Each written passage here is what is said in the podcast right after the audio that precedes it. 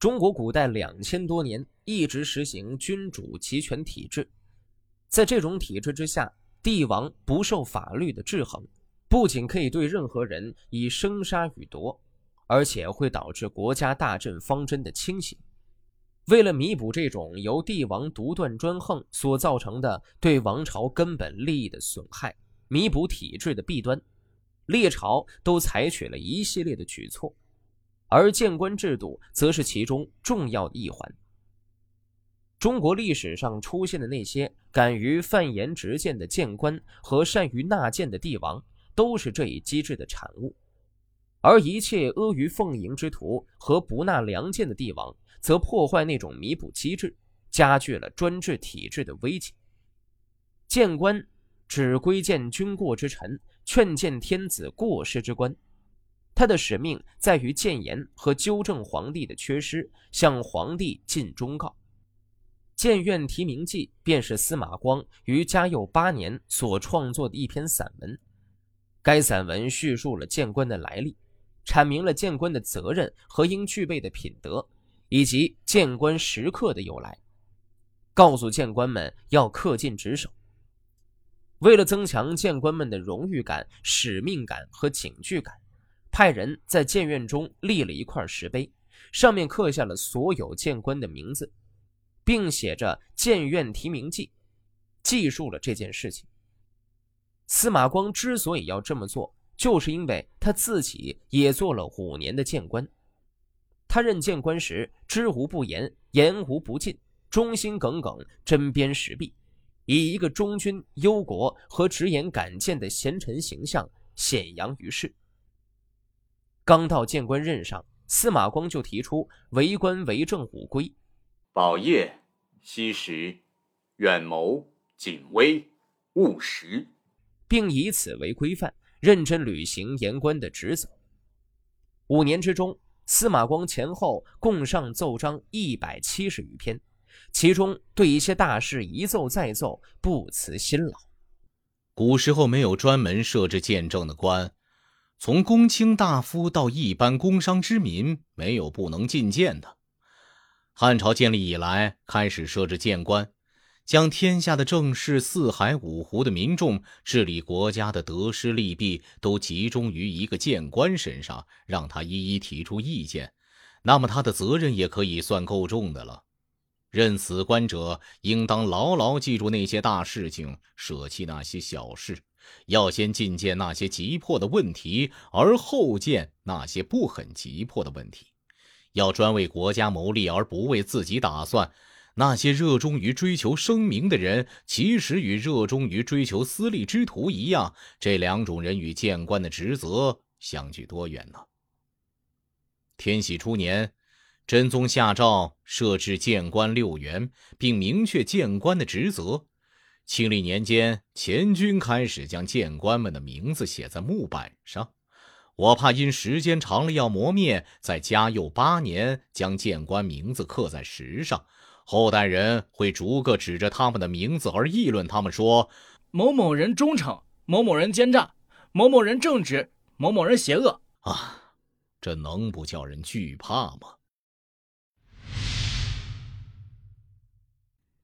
当时作者任永州司马，刺史韦胄是他的顶头上司。韦胄，京兆万年人，为河南府司路参军，转河阳节度府从事。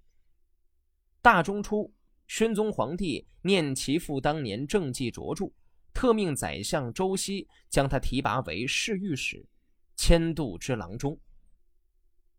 在永州当官的时候，因为永州地处荒僻，又遭灾荒。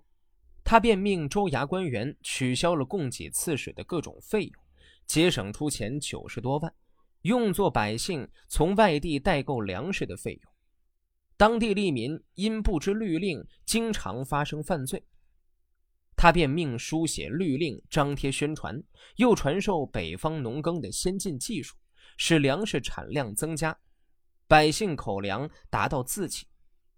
此地山高路险，交通不便。他使建长平仓，收存粮食以备荒年。为了减轻百姓的负担，他罢免了所属县的冗员九百四十四名，取消了原来督催赋税的吏员，让百姓十户间互保，自动缴纳。百姓贫困，无钱买耕牛，用人力拉犁。他倡导百姓二十户连为一社，每月凑钱买一头耕牛，逐步使各户先后都买到了耕牛。为发展当地文化，他设置官学，号召农家子弟读书。此地民间旧俗，婚嫁时要花钱大办酒席招待宾客，富户之家昼夜聚集数百人喝酒，这一般人家呀也有数十的宾客，而那些贫穷百姓便因无钱请客，常常形成男女私奔。韦胄发布条令。命节俭操办婚事，改变旧习。此地还有一种陋习，是在每年的七月间，由青少年聚集起来击鼓，蜂拥入户，名曰行道，户主要迎接。后来演变为打架斗殴的现象。韦胄下令取缔了这种陋习。这篇文章便是在韦使君新唐落成的时候。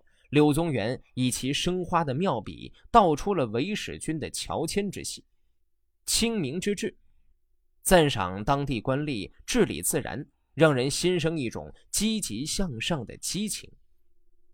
如果要在城郊营造深谷、峭壁和深池，那就必须用车子运载山石，开凿山涧沟壑，翻越险阻，耗尽人力才可能成功。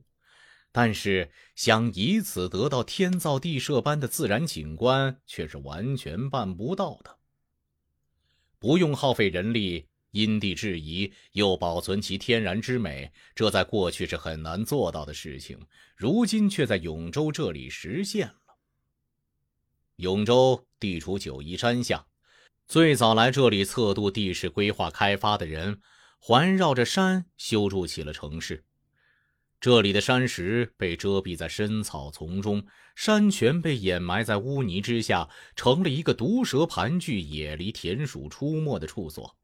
好树和恶木、鲜花和毒草杂居一处，竞相争长，因此被人称为污秽荒废的丘墟。韦公来到永州任刺史已有一个多月，政绩显著，清静无事。他视察这块地方，觉得不同寻常，才派人割除荒草，疏通水道。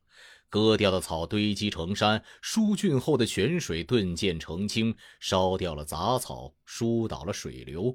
奇特的景致层出不穷地涌现，清泉污泥分别开来，美树恶草不再混杂。这时再来看那树木，青翠挺拔，舒展自如。看那泉水微波粼粼，曲折萦回，怪石耸立遍布在四周，有的排列成行，有的如同跪拜，有的站立，有的卧倒，洞穴曲折幽深，石山峥嵘矗立。于是，在这里建造起厅堂，以供观赏游览之用。这些美妙景物，无不以地势为依托，在堂屋廊檐前一展各自的风姿。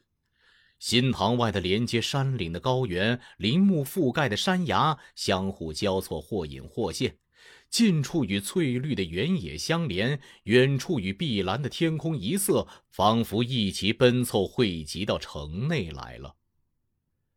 新塘建成后，韦公邀请客人们前来参观，接着又设宴娱乐。